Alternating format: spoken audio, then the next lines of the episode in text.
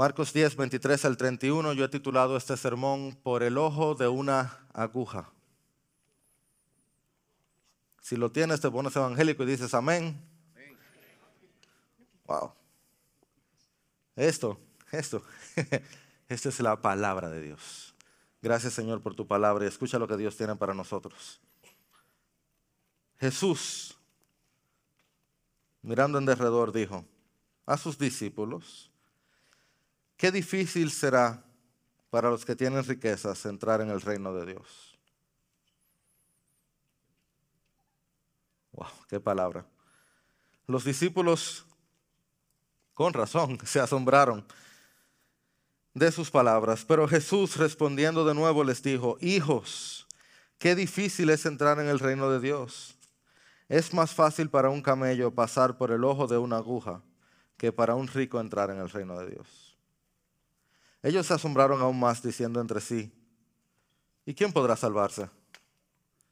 Mirándolos Jesús dijo, para los hombres es imposible, pero no para Dios, porque todas las cosas son posibles para Dios. Entonces Pedro comenzó a decir a Jesús, nosotros lo hemos dejado todo y te hemos seguido.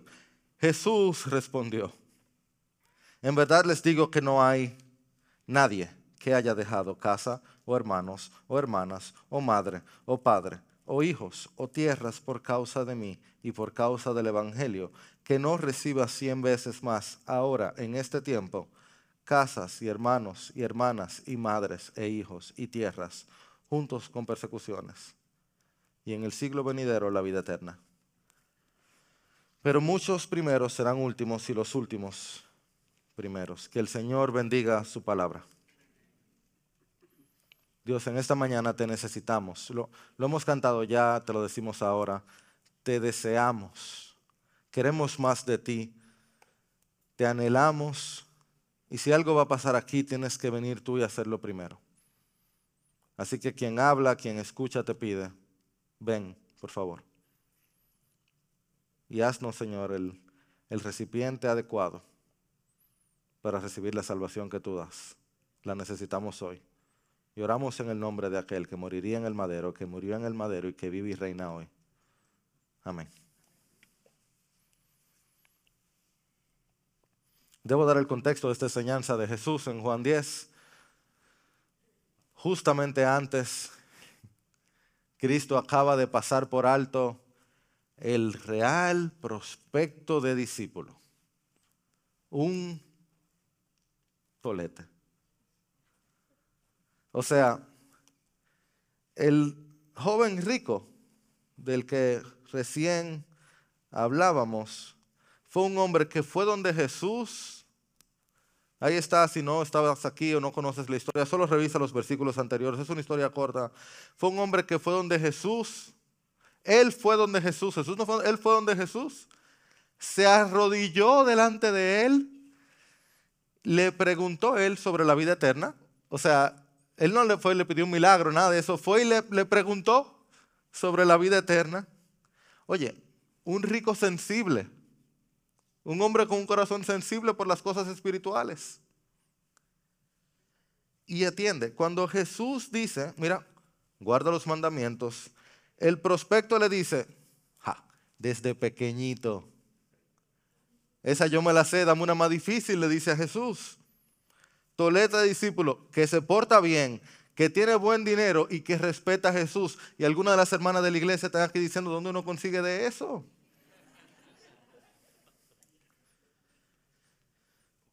El evangelista Billy Graham decía de este hombre, Aquel joven fue donde el hombre correcto, con la pregunta correcta, recibió la respuesta correcta, pero tomó la decisión equivocada. Porque cuando él escuchó que Cristo le decía, déjalo todo y sígueme, él se entristeció y se fue. Porque él no pudo ver el verdadero valor de Jesús. No, no pudo. Y el asunto es este, que Jesús no ha terminado con el asunto de las riquezas. Yo, yo, quiero, yo quiero lanzarme al pasaje ya, Pero, pero antes de hacerlo, solamente déjame ponerte esto en la mente. Yo pensaba en no hacerlo, pero cuando se lo mencioné a mi esposa, ella decía, ¿cómo? Yo digo, espérate, parece que, que nos sorprende. ¿Tú sabías que el 46% de las riquezas del mundo las maneja el 1% de la población mundial? O sea, casi la mitad de los recursos del mundo lo maneja solamente el 1%. Mientras, tú dirás, bueno, yo no soy del 1%, yo no tengo problema. Ok, pero tú si eres de esto, el 10% de la población global maneja el 76% de la riqueza del mundo. Sin lugar a dudas, si estás aquí o con toda probabilidad, tú eres del 10% de la población mundial que maneja el 76% de la riqueza del mundo. Si estás aquí, con toda probabilidad estás ahí. Si estás viendo esto en YouTube más tarde, cómodo en tu casa, eres probablemente el 10% del mundo que maneja el 76% de la riqueza del mundo. Por su parte, 4.500 millones de personas, el 55% de la población del mundo, distribuyen entre ellas el 2% de la riqueza mundial. 4.500 millones de personas se pelean por el 2% de la riqueza del mundo. O sea, los ricos deciden, yo diría, demasiado de lo que pasa en el mundo. Demasiado. Y antes de que diga, sí, los ricos, no, espérate, para cualquier persona que escuchó eso en este momento, tú y yo somos ricos.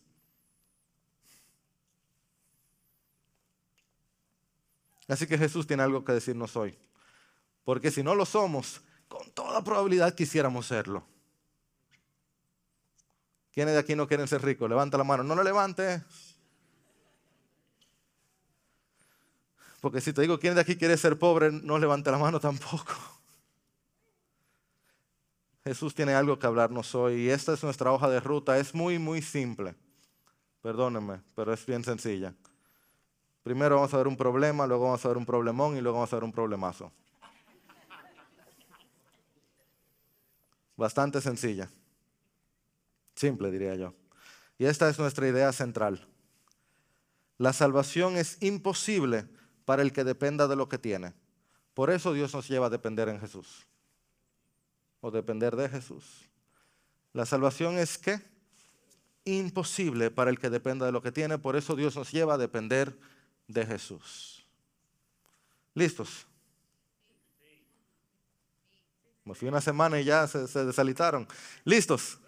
Muy bien, empecemos entonces viendo un problema. Versículo 23. Jesús, mirando en derredor, dijo a sus discípulos, Señor, qué difícil será para los que tienen riquezas entrar en el reino de Dios. Jesús mira alrededor, y hemos visto esto en Marcos una y otra vez. Jesús siempre tiene un grupo de afuera y un grupo de adentro. Jesús acaba de hablar con alguien de afuera, que era quién? El joven rico, ¿verdad? Pero Jesús no ha terminado. Él acabó con el joven rico y él sabe que adentro tiene que haber un problema. Esta gente tiene que estar como Jesús, bájale algo. Así que él mira alrededor y es como que él dice, hey, ¿vieron lo que pasó? Atiendan porque eso es un problema para ustedes también. Yo sé que esto no solamente pasa ahí afuera, yo sé que esto pasa aquí adentro también. Jesús les decía a sus discípulos y le dice a sus discípulos en piedra angular también. Porque ahora Jesús le va a tumbar un santo a los israelitas. Y es que en Israel, y yo temo que aquí también, hoy en mi corazón, hay una enseñanza muy conocida como la teología de la prosperidad, pero versión aceptada, versión conservadora. Básicamente va así. Si tú eres diligente y obediente, vas a ser pudiente. Si tú eres diligente y obediente, vas a ser pudiente. Si tú eres vago y descuidado, vas a ser necesitado. Eso es tan común que hasta en la Biblia tú ves que la gente se lo cree. Eso fue exactamente lo que le pasó a los amigos de Job. ¿Recuerdas la historia? Los amigos de Job creían esta teología de la prosperidad conservadora. Porque ellos decían, Job, ¿cómo tú quieres que yo te crea que tú eres un hombre bueno si te pasó todo esto? Es imposible que tú me digas a mí que todo lo que tú estás haciendo está bien si tú perdiste tus riquezas, perdiste tus hijos, perdiste hasta tu mujer y perdiste tu salud. No, al gato entre macuto aquí hay, porque un hombre bueno y obediente no le va a pasar todo eso. Date cuenta que eso es teología de la prosperidad, pero conservadora, ¿sabes? No es la abierta. En aquel momento era inconcebible para un judío que tener riquezas fuera un problema o un impedimento para ver a Dios. Inconcebible. No, no hay tal cosa. Es lo contrario. Un hombre obediente, diligente, pudiente y buena gente, eso es lo que Dios quiere. ¿Qué mejor de ahí? O sea, nadie quiere algo mejor. Esa es la gente más querida del pueblo.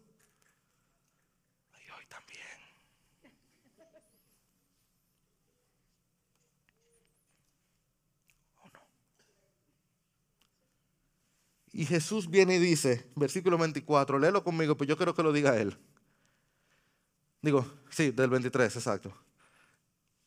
Qué difícil será para los que tienen riquezas entrar en el reino de Dios. A mí me encanta, la verdad, predicar positivamente, porque a mí me tocó predicar del infierno, después del divorcio y ahora del dinero. Yo nunca hubiera dicho nada de eso si me toca a mí elegirlo. Pero son los dichos duros de Jesús. Así que los discípulos reaccionan como reaccionaría cualquiera de nosotros. Versículo 24. Los discípulos, ¿qué hicieron? Si tienes una Biblia y te atreves, subrayate, se asombraron. Ellos se asombraron de sus palabras. Como, Jesús, pero yo no sé, yo, yo, sé que no fue necesariamente en ese mismo orden, pero yo diría, Jesús, pero ya bájale algo. Jesús, ya. O sea, se no acaba de ir el joven rico, no acaba de meter lío con la mujer. Ya. Se asombraron de sus palabras. Y Jesús, el Dios del universo, el Santo, Santo, Santo, que también es bueno y cercano, ah, ah, que le baje, le voy a subir. Le respondió de nuevo, el manso y humilde, hijos que el lenguaje de hoy pudiera fácilmente ser como chicos. La palabra ahí es como mis niños, hijos. Qué difícil es entrar en el reino de Dios. Como entiéndanme, qué difícil es entrar en el reino de Dios.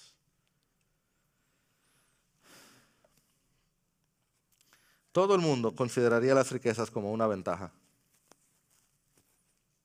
Todo el mundo consideraría las riquezas como una ventaja. Y es que te abren las puertas en la tierra, te dan conexiones, te hacen amigos, te facilitan la vida. Las riquezas te facilitan la vida. Y hay dos tres de ustedes que están loquitos por decir amén. Te facilitan la vida, pero te dificultan la vida eterna. Te dificultan la entrada al reino de los cielos porque te anclan a la tierra. Si tú logras conseguir muchas cosas en un barco que se está hundiendo, el barco se hunde más rápido. Si tú llenas tu cuarto de oro al punto que hasta la puerta está llena de lingotes y tu casa se prende en fuego, no puedes salir. Está muy lindo enseñarlo el cuarto. Pero a la hora de salir del fuego está difícil. Porque es que las riquezas fácilmente atan nuestra alma a la tierra, a lo que tenemos, a lo que vemos, a lo que hemos conseguido. ¿Y tú sabes qué? Yo no tengo que convencerte de eso. Yo sé que no tengo que convencerte de eso. Porque si tú tienes 20 años pagando una hipoteca y la pagaste, ¿cómo alguien te va a decir que dejes todo lo que tienes y te vayas a otro país a predicar el Evangelio? Que yo tengo una hipoteca. Pastor, ¿cómo así? Ahora que ya por fin mis hijos, que te vayas a otra ciudad y que plantar una iglesia. No, yo tengo que terminar de armarla. Ahora. No, pastor, ahora no. Que ahora es que yo por fin voy a poder disfrutar la vida. Tú, tú te has fajado como un hombre a levantar tu negocio. Y ahora que por fin estás devengando beneficios, di que, que tú lo cierres los domingos. Que tú tienes que descansar. No. ¿Tú sabes el trabajo que da eso? Di que sacar un día para la familia. Y di que para adorar al Señor.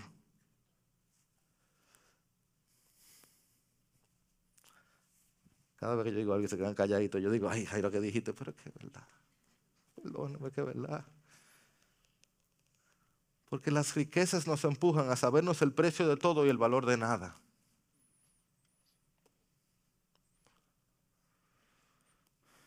Entendemos el valor monetario solamente, nos perdemos el valor espiritual.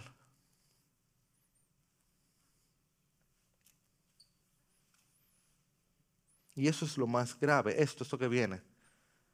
Las riquezas nos animan, nos ayudan a no depender de nada ni de nadie. Si conseguimos riquezas, mientras más conseguimos, menos dependemos. Menos necesitamos de otro o de otros. Y eso es lo más peligroso que podemos conseguir. Porque si podemos lograrlo con dinero y con nuestro esfuerzo, entonces ¿para qué necesitamos a Jesús?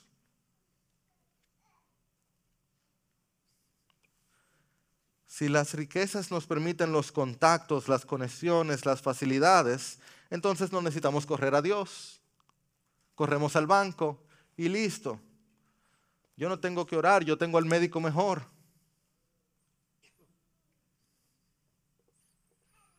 No te sorprenda que Dios te manda a la posición donde no tienes donde quién correr para que tengas que correr donde Él.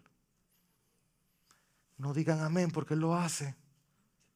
Si dices amén, tienes que estar listo para que lo haga. Amén. Yo dije que no. Es que si lo decimos, es como hay que saber lo que estamos diciendo. Dios te quita todos los palitos para dejarte tirado en el piso para que entonces tú digas, Señor.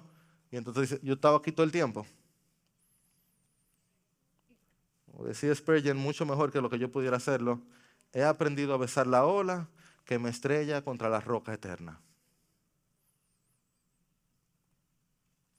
O la escritura lo dice todavía mejor. Ve, conmigo, por favor, Apocalipsis 3, 16 y 17, es la página 1269.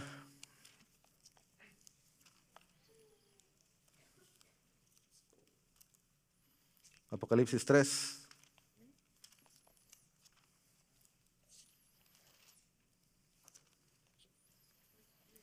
Escucha lo que dice la escritura, Cristo hablando. Así, puesto que eres tibio y no frío ni caliente, te vomitaré de mi boca. Porque dices que, ¿qué es lo que dice? Soy rico, me he enriquecido y de nada tengo necesidad. ¿Ven lo que hace la riqueza? A Jesús le dice, no, yo soy rico, yo estoy bien. ¿No sabes que eres un miserable y digno de lástima y pobre, ciego y desnudo? ¿Quién te dijo a ti que tú eres rico y que tú no tienes necesidad? Tú eres miserable, pobre, ciego y desnudo. Usted no es nada. Las riquezas nos pones un vestido que no nos cubre lo suficiente, nos deja tibio. No nos permite ni siquiera clamar por ayuda porque uno cree que tiene algo. Y uno no tiene nada. Nada. Pero nos hace parecer como si tuviéramos. Nos hace creer como si tuviéramos. Y el emperador no tiene ropa nada. Y mientras más tenemos de las hojitas de higuera cesa, más estamos de que cubierto. Nada. No tenemos nada. Al final, ¿qué es el dinero? Sino un acuerdo entre hombres con palabra que no vale nada. Casa, terremoto se la lleva. Y, y, y si no llena terremoto y Dios guárdanos, cuando te mueres, ¿qué te llevas? Las pirámides. ¿Qué son eso? Tumbas de faraones. ¿Quiénes son? El gran Osimadías con su busto, de lo cual solo queda el tronco de las piernas. Nada, no tenemos nada. Pero las riquezas nos hacen pensar que sí. Y Cristo dice, versículo 18, Jesús tan humilde y amable y manso, te aconsejo que de mí compres lo que vale, oro refinado por fuego, para que te hagas rico de verdad. Y vestiduras blancas lavadas por sangre, para que te vistas y no se manifieste la vergüenza de tu desnudez. Que el Señor nos ayude porque este es un problemón. Este es un problemón. Yo te voy a dar la ilustración y luego la explicación. Dice el versículo 25, vuelve conmigo a Marcos. Marcos 10. Es la página 1031. Oye el versículo 25 de Marcos 10. Es más fácil para un camello pasar por el ojo de una aguja que para un rico entrar en el reino de Dios. Las agujas en aquellos tiempos son muy similares a esta. No sé, yo no te avisé, Bubi, perdón. Eh, si lo acerca un chin, pero si no la ven un chin más o menos. Esta, son muy similares a esta. Yo no sé cómo Melina consiguió una aguja tan parecida a la aguja de esos tiempos. Un poquitico más grande que esta, pero muy similares. Los camellos eran los animales de tierra más grandes en los tiempos de Jesús. Entonces yo pensé, se lo voy a ilustrar brevemente. Yo conseguí el hombre, uno de los hombres más grandes, ven acá por favor, uno de los hombres más grandes que tenemos aquí en la iglesia. Pues no iba a traer un camello, iba a hacer mucho lío. Pero, aunque le digo que si hubiera un camello cerca lo hubiera pensado. Pero Olter, tú vas a ser hoy de ilustración, por favor. Olter, eh, yo necesito que, pasa, por favor, que tú por favor entres por el ojo de esa aguja. Como, como tú puedas, como tú quieras. no hay, ni el dedo. No, hay forma. no, un chin de aceite. No. un aplauso a Olter. Eso era Olter, qué, qué amable, gracias.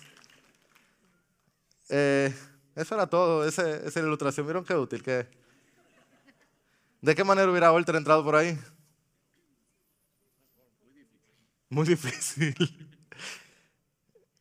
No hay forma. No, no, no hay forma. Yo estoy seguro, si tú tienes tiempo en la iglesia, tú has escuchado quizás otra, otra interpretación de ese texto. Yo le he predicado con, buena intención básicamente hay dos. La primera y la sencilla es camelon. Si tú le cambias una palabra, es camilon. Camilon es, además de Camilo, uno de los hombres fuertes y buenos que tenemos aquí, Camilo. Camilon es soga. Y algunos dicen que fue, que fue un error y que era soga y que entonces es difícil entrar una soga por el ojo de una aguja. ¿Ok? Nada más hay que cambiar lo que dice y funciona, pero también, ¿cómo tú metes una soga por el ojo de una aguja? No. La otra, que es la más común y uno la hace como con mucho ánimo, es que había una puerta que estaba en el lateral, que, que algunos camellos, si, si, se esforzaban y se agachaban y hacían mucho esfuerzo, se metían por esa otra puerta en el lateral. Pero tenían que humillarse el camello porque tenía que agacharse hasta abajo. ¿Tú oído esa? Yo hasta le he predicado esa. Cero, cero bagaje histórico. No hay nada de eso. O sea, nunca existió tal puerta se empezó a decir a partir del siglo IX, y en todo caso, ¿para qué lo meterían por esa puerta si está la puerta principal? ¿Para qué tú lo vas a meter por ahí? O sea, lo más importante, en el mismo texto, versículo 26, léelo conmigo, ellos se asombraron, ¿cómo? Aún más diciendo, ¿y quién se va a salvar? O sea, lo que dijo Walter, no cabe. Ellos entendieron de inmediato lo que Jesús estaba diciendo. El animal más grande por el ojito de una aguja, no. Jesús, tú me mandaste donde el último jefe sin yo haber subido de nivel. Yo no llego. No hay, ni, no hay, no hay es imposible ser salvo. Nadie puede salvarse. Es, o sea, yo salvarme es imposible. ¿Notaron lo que pasó en el versículo 24? El versículo 23 Jesús dijo, qué difícil será para los ricos. Versículo 24, hijos, qué difícil es entrar. Es que, ¿cómo le fue a Adán? Adán no pudo salvarse. Y por fugaz que haya sido, hubo un momento donde él no tuvo pecado. Y él no pudo. Moisés, a mí cada vez me impacta más esto. Moisés, dice la escritura, era el hombre más manso de toda la tierra. Y él no pudo entrar en la tierra prometida por un arrebato de ira. El hombre más manso de la tierra. David, el hombre conforme al corazón de Dios, toma una mujer que no es suya, asesina a su esposo. Job, en su orgullo, deshonra al Dios que le da su integridad. Noé, en su descuido, desvirtúa al Dios de la gracia. Pablo, en su arrogancia, persigue al Dios de sabiduría y Pedro, en su cobardía, al Dios de su redención. Y tú y yo. ¿Puedes tú salvarte? Si Dios decide contar tus pecados, tú puedes permanecer de pie delante de Él. Si Dios me dice, Jairo, vamos a contar en una balanza tus buenas obras y tus malas obras, ¿tú crees que yo puedo permanecer? ¿Acaso puedo yo mirar al Santo de Israel si quiere existir? A mí me consumiría el fuego del altar. Los discípulos lo entendieron de una vez. Nadie. ¿Acaso puede? No. Que si puede alguien salvarse, no. Nadie. Nadie puede salvarse. Leer este libro y pensar que tú puedes ganar tu salvación es no leerlo. Leer tu libro, tu corazón y pensar que tú puedes ganar tu salvación es no leerte bien. Nadie puede salvarse. Nadie. Nadie puede salvarse. Nadie, excepto mirándolos Jesús. Y esta es la parte 2 de una historia. Que antes, esas mismas palabras, mirándolo Jesús, lo amó. Al joven rico, mirándolo, lo amó. Y aquí, mirándolos Jesús mirándolos Jesús, el mismo que hizo la pregunta, el mismo ante quien se postró el joven rico, el mismo que los amó, el mismo que los llamó, el mismo que los asombró, el mismo que sanó los enfermos, que sacó los demonios, que cenó con los desahuciados, el mismo que recibió la adoración de los ángeles, que ahora camina entre los demonios, el mismo cuyos ojos recorren toda la tierra buscando fe, el mismo que hoy está a la puerta y llama, el mismo que entiende tu condición, el mismo que hoy se sabe tu nombre, ese nos mira hoy, ese nos ama hoy, ese nos llama hoy. Y ese dice, olvídate de tus riquezas, olvídate de los que tienes, olvídate de tu gran esfuerzo, ven. Porque para los hombres es imposible, pero no para Dios porque para Dios no hay imposibles. Bendito sea nuestro Dios. Ese es Jesús. Ese es nuestro Jesús. Jesús, la gloria es tuya, bendito sea tu nombre. Ese es el Hijo de Dios. Ese es Jesús, que va de camino a algo. Él va de camino a algo. Y Él va haciendo paradas. Él va hablando, Él va enseñando, pero Él va de camino a algo. Él va camino a Jerusalén. Él va a hacer posible lo imposible. Él va a lograr lo que Moisés no pudo, lo que Adán no pudo, lo que David no pudo, lo que Noé no pudo. Él lo va a lograr. En la cruz del Calvario Él lo va a lograr. Él va a hacer posible lo imposible. Ese es nuestro Jesús. La cruz abre el ojo de la aguja y transforma estos camellos. Mira como lo decía Richard Franz. Donde los hombres no pueden, Dios puede. Ellos han pensado en cómo entrar en el reino de Dios desde la perspectiva humana.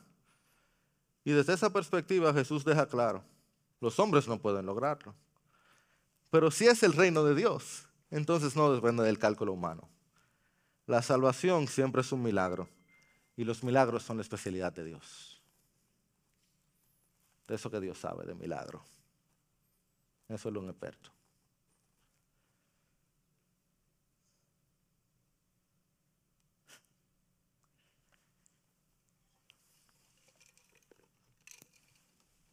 Cualquiera dice, más claro de ahí, imposible.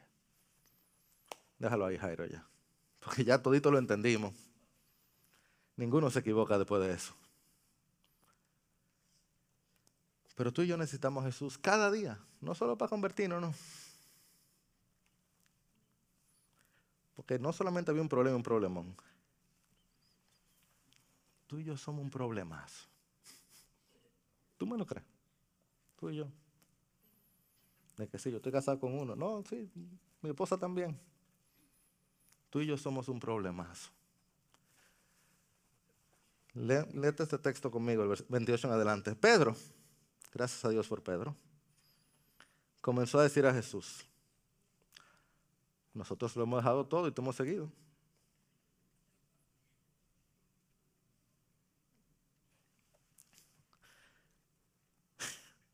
A primera lectura, esta respuesta te parece un poco extraña, ¿verdad? Pero recuerda que Pedro es la fuente principal de Marcos. Este es el Evangelio de Marcos, la fuente cuyo, de, cuya fuente fue Pedro. Y uno se lo pierde porque uno lee un pedacito, un pedacito. Pero el, el contexto principal, lo cerraremos el domingo que viene, es quién es el mayor. Ese es el contexto principal. Lo vimos hace un mes ya. El mayor en el reino de los cielos. Ah, aquí, si lo ven en la NBLA, lo tienen aquí, el mayor en el reino de los cielos, así abre. Ese es el contexto de todo este lío. Llegaron a Capernaum. Y que va a cerrar con la petición de Jacobo y Juan de la semana que viene. Y la respuesta de Pedro es la respuesta a lo que el joven rico no hizo. ¿Qué le pidió Jesús que hiciera el joven rico? Déjalo todo y sígueme. ¿Y qué es lo que Pedro está diciendo? Jesús, pero nosotros lo hicimos. ¿Ya, ¿Ya lo entendieron? ¿Ya cayeron? Y por eso es que Jesús, que le acaba de decir, mis chicos, mis hijos, Jesús le acaba de decir, lo que ustedes tienen en mayor estima, los ricos, los poderosos, olvídense de todo eso. Solamente hay salvación si Dios lo hace. No depende del que quiere, no depende del que corre, no depende del fuerte, no depende del que tiene, depende, de Dios. En otras palabras, tírense a Dios, láncense a Dios, busquen de Dios. Y casi, casi está diciendo, yo soy Dios. En el lenguaje de Marco eso es lo que está diciendo. Pedro siendo Pedro, gloria a Dios por Pedro, dice, hecho, ¿estamos bien? Check, listo, palomita, lista, yo estoy ahí. Y como dijo el amigo de Oscar, al que solo sabe de plátano, él le habla de plátano antes de enseñarle el mangú. Pedro dice, oh Señor, nosotros lo dejamos todo para seguirte a ti. Y Jesús le dice, bien por ti, Pedro, qué bueno, bien hecho. Yo lo voy a recompensar. Y ese es nuestro Dios, Él no se queda con lo de nadie.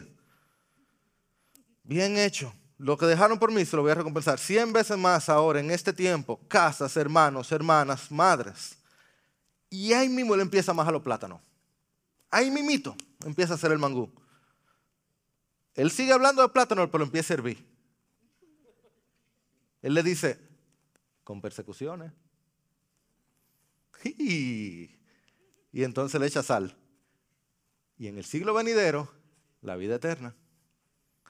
Como diciendo, yo le doy algo aquí, pero allá que viene lo bueno. Es decir, en esta vida, todo el que lo deja por mí, a ese le va a ir bien. Jesús no quita, por naturaleza Jesús no quita, Él da. La naturaleza de Dios es dar. Él no necesita nada, Él tiene de más. Cuando Él te dice que sueltes algo, no es porque Él lo necesita, es porque tú lo necesitas que Él te lo quite. Él te lo quita para Él darte algo mejor, para Él darte más. Tú necesitas dejarlo. Así que Él te dice, deja, y yo te doy cien veces más. Pero, para que no se te corrompa el corazón, para que tu corazón no se ate a este mundo, te lo doy con persecuciones. Para que tu mirada siga en el cielo, no en el suelo. Para que pienses en la vida eterna, no en esta vida terrenal. Y así Él te da y te da y tu corazón no se ata a tu posesión, sigue en el cielo. Mira como le decía Agustín tanto tiempo atrás. Así, alma mía, son las miserias de las riquezas. Se ganan con dificultad y se mantienen con miedo. Se disfrutan con peligro y se pierden con dolor. Es difícil ser salvos si las tenemos y es imposible si las amamos. Y tan pronto las tenemos empezamos a amarlas desordenadamente. Enséñanos, oh Señor, esta difícil lección, a manejar con conciencia los bienes que poseemos y a no desear con codicia más de lo que nos das. Eso es lo que el Señor hace. Él te da lo que tú puedes aguantar y te quita lo que te está dañando el corazón. Y cuando te da, te manda una persecución para que tu corazón no se ate. Lo mejor que puede hacer. Y la verdad es que todos tenemos que dejar cosas para ir detrás de Jesús. Todos. Mucho o poco. Y yo le doy tantas gracias a Dios que en esta iglesia vemos tantos. Ah, vemos. no está Nicole. Nicole, mala mía. Que, que hay muchos jóvenes. Pues para los jóvenes, yo soy un viejo ya. Gracias a Dios hay muchos jóvenes aquí. Y muchos que no son ricos. No somos ricos. Espérate, ahí sí, Muchos que no somos ricos. Gracias a Dios. Porque así nuestros corazones se van preparando para decirle la riqueza, bye bye. Mientras más tengo, más doy. Más regalo. Lo mejor que tú puedes hacer con la riqueza es dala, dala, dala. Y Dios más te da para que tú más des. Y así vamos preparando nuestro corazón para decirle, tú no eres mi Dios. Tú no eres mi Dios. Y Dios te va a dar más para que tú más des. Excelente. Pero no crea que eso es para el que gana 100 mil pesos. O 200 mil o 300 mil. Eso es para el que gana 10 mil también. El dar es un asunto del corazón, no de la billetera. Y la codicia también. Así que mucho o poco, todos nos despegamos de lo que tenemos para decirle, tú no eres mi Dios. No tengo que lamentablemente, pero si lo tuviera. Tú no eres mi Dios. Tú eres mi Dios. Mi Dios murió en una cruz. Lo único sí es que los ricos tienen un chin más. Y por tanto tienen que dar más. Porque el que tiene la lágrima lejos que empieza a llorar temprano. Mientras más tenemos, más tenemos que dar. Y Jesús termina con un recordatorio.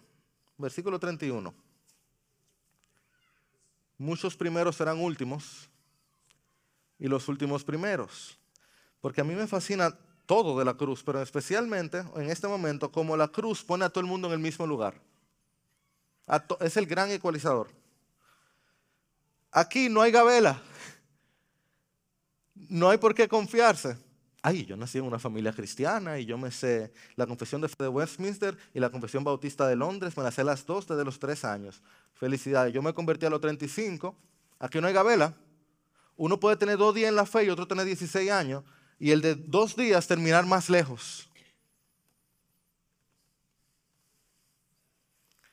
El reino de Dios es bien impredecible. El pobre puede estar dando más que el rico y Pedro pensando, ay, nosotros dejamos todo. ¿Y está alguno de ustedes allá más para adelante que Pedro? ¿Alguno último primerito allá adelante? ¿Quién sabe? ¿Quién sabe? No te preocupes de dónde tú saliste, preocúpate a quién tú estás siguiendo. ¿Y dónde estás corriendo ahora? Porque en este reino lo único que no nos va a sorprender es que es el mismo rey que nos está invitando a entrar. es el mismo rey que dice, ven, que yo no sé qué tú tienes, yo no sé qué tú has logrado, yo no sé cuánto tienes, pero yo soy digno que tú todo lo dejes por mí, porque yo todo lo he dejado por ti. El rey de gloria, que su historia parecía como que terminaría en una cruz, pero sigue vivo hoy en el trono, intercediendo por nosotros. Él es digno de toda adoración. Bendito sea el nombre de Jesús. Eres tú, Jesús, nuestra canción, nuestra gloria, nuestra victoria y nuestra vida. Y en este momento, Señor, tu iglesia te dice, yo te digo con mi corazón, gracias Dios. Porque tú no solamente tomaste lo que, lo que tenía cierto valor, Tú decidiste, Señor, tomar al pobre, al necesitado, al enfermo y llamarlo a ti. Pero Señor, tú también dijiste que aquel que tenía algo que parecía ser de valor, el verdadero valor lo dabas tú. Yo te doy tantas gracias, Dios, porque tú de verdad no haces acepción de persona, sino que a todo aquel que viene a ti, no solo tú no lo echas fuera, tú lo transformas de adentro hacia afuera y nos das un propósito real de vida. ¿Quién como tú, mi Dios? La gloria sea a ti. En Jesús. Amén.